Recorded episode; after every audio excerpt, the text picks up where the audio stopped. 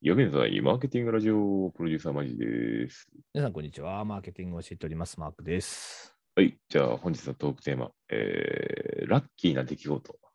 ラッキーな出来事。俺ね、ラッキーだなと思うのは、自分がうん会社を、本当一番最初ね、2005年からこのビジネス業界の方に入ってる、やってるんうんうですけど、んうん。その最初に入った会社、ラッキーだったなと思って。おうもうオーバーチャーっていうそのリスティング広告をゴリゴリ作ってた会社やから、確かに。そこに入れたのはもうめっちゃじゃラッキーやったなと思ってて。なんかあの音楽とかしかやってこなかったから、正味なんかさ、どこの会社に入るとかって全く知見もないし、うんうんうん、何のサービスがいいとか悪いとかも、まあ、もう何も考えてないのよ。とにかく時うん給がいいと思って入った会社だったけど、得てして時給がいいってことは儲かってるっていう意味だと、今な更ながら気づくんだけど、あのめっちゃ時給がいいところに入ることによって、それがめっちゃ伸びてる会社やったんだよね。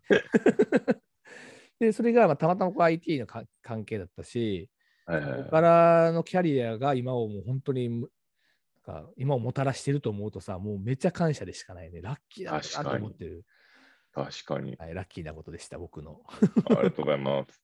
マジのラッキーなことは。まあ、俺はマークさんに会えたことかな。はい、ニュースいきましょう。はい。ニュースいきましょう。何やねんはいお願いします何やねんお願いします。はい、行きましょう。はい、はいえー今日のニュースはこちらでございます。はい。えー星野リゾート6つの、えー小市場への新マーケティング施策を発表。会員制度、サブスク、旅先ワークプレイスの提供などということで、まあ、あの、お宿とかをね、提供されてます、星野リゾート様、有名な、大変有名な企業ですけれども、えーこれからはなんかもう少しあのちっちゃい市場に向けても、しっかりとニッチ化していくぞというふうに、えーまあ、戦略ターゲットを決めたっていう話ですね。まあ戦略ターゲット、まあ、あのいわゆるマーケティング戦略の中でターゲティング戦略っていうのがとかポジショニング戦略っていうのがあって、まあ、市場ってものを、まあ、細かく細分化していって、その中でも優先的に狙う市場とか、自分の資産をしか、えーお金とかをね、資源を投下する市場を決めましょうっていう、まあ、そういうターゲティング戦略っていうのがまああるわけですけど、うんその中でも戦略ターゲットとして、もうちっちゃい市場ね、もうここを強化するぞっていうのを、まあ、星野リゾートさんが発表したっていう、そんな話でございます。で、これいう6つの市場っていうのが、1番目、北海道の市場。おう2番目がビジネス需要。まあ、法人向けってことですね。で3、えー新市場創造。4、シニア向け。4しかも70歳以上と限定してですね。で5、若者層。で6、これも愛犬家。っていう、この6つに、これから資源を集中していきますよっていうふうにね、あのおっしゃってて、まあ、それをリリースされましたという、そんな感じのニュースでござすごいね。なんか、うん結構分散していくっていうような発表だよね。じゃあ。え例えばこの北海一番の北海道の小市場ってさ、えーセイコマート会員向け優待施策って書いてあるんですけど、うんうんうんセイコマートって北海道限定のチェーンうんうんうんコンビニチェーンなんですね。これめちゃくちゃね、有名ですけど、うん実は1店舗だけ埼玉にあるんだけど、他は全部北海道にあるっていう。なんで埼玉に1店舗置いてんのって思うんだけど。で、これはもう本当になんかね、北海道の地元にもう根ざしたコンビニで、地元の人は、むしろ北海道の人は、なんかローソンとかよりも、もうセイコマートの方がメジャーなね、あのコンビニだったりするわけですけど、そういう人向けに、えしっかりとえー施策やっていきますよっていうことですね。セイコーマートのオリジナルな会員制度があるんですけど、まあ、多分そこに乗っかっていきますって話です。なんかこのさ、この6つの領域に関して、多分テストマーケティングしてるわけだけども、うんなんかやっぱそこにマーケットがあったんでしょうね。うん、だからまあ勝てると思ってるから、まあ、そこのニッチ市場の中で、まずはしっかりとオリジナルなナンバーワンポジションを築いていこうっていうことなんだとは思います。でも6番なんかもそうだよね、愛犬家の市場を攻めますよっていうふうに言ってるんでね。これ詳しくはあの星野リゾートさんがなんかいろいろと発表している資料がありますので、うんうん。それも見てもらえればさらにね、面白いことが多分出てくるんだと思うんですけれども。まあ、確かにここ数年でもだいぶ星野リゾートに関してもこう段構えというか複数のブランドを用意していきつつ、うん。こうコロナ前だったらもう順調に次ぐ順調みたいな状況だったもんね。ですよなんか5でもさらに月1日今、WeWork とも連携してるんだもん。そう、あ WeWork ビジネス利用ねビジネス利用を開始したりとか。で、この OMO ポイントっていうのがまああるんですけど、まあこれをまあ共通化させようと。でだから WeWork 使って、まあ、そこで食べたポイントを星野リゾートでも使えるようにすると。これがいわゆるこのビジネス市場をちょっと取りしてるっていう戦略ですね。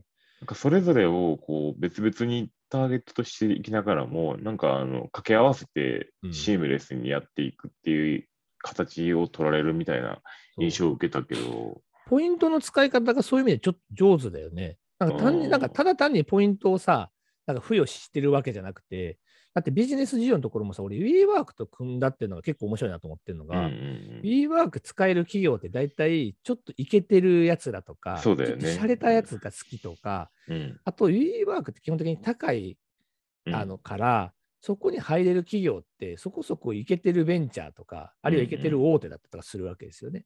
うんそこにポイントを付与して、星野リゾートで使えますよって、これさ、イケてるやつかけるイケてるやつっていう意味だから、イケてるオフィス、イケてる旅先っていう意味だからさ、これ需要ってめちゃくちゃあると思うんだよね。めちゃくちゃイケてる言うてるからイケてるなと思って。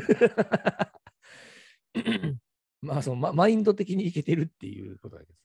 でなんかこのイケてたいって言った方がいいのかもしれないよね。下に書いてあるそのコロナ禍に運営施設が拡大してるっていうところもなんか、こう寄与していくだろうね。うんなんかそういうサービスを6つに分かれて、うんマーケティングしても、うん泊まれる部屋数は増やしてるから、さまざまなことができると。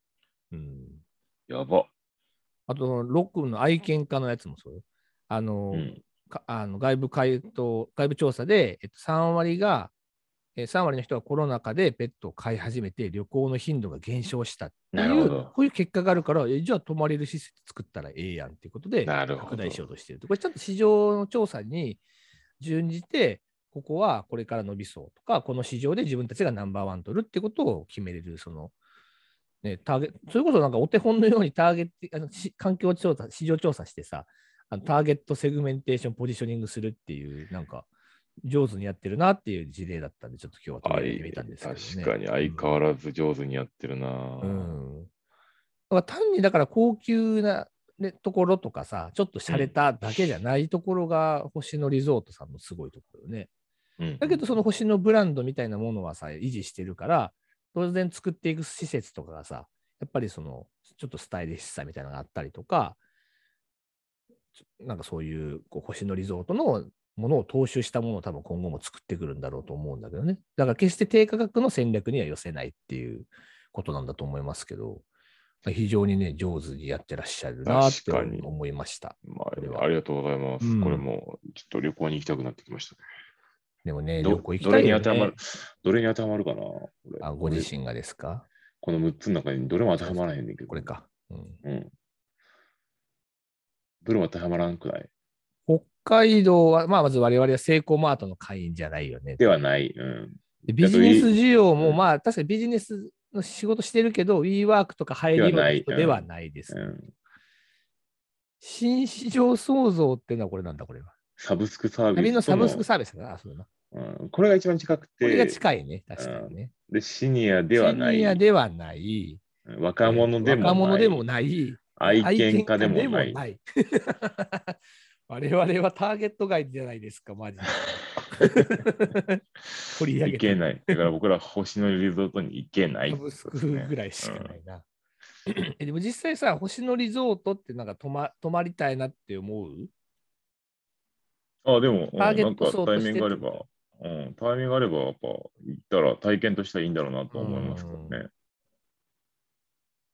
うん、高いけどね。ちょっと高いけどね。家まあね族で泊まるにしてはね。まあね、うん、間違いないね。ご褒美的な感じになっちゃうよね。年に1回だけの旅行だから奮発するぞってやったら星野リゾートありかもしれない。うんうんうん、ちょっとあれはこまめにちょっと行きたいタイプなんでね。はい、ありがととうございます。いうことで、今日はあのはい星野リゾートさんのマーケティングのターゲティング戦略の話をちょっとはい、取り上げありがとうございました。はいまた明日いいまたバイバイ。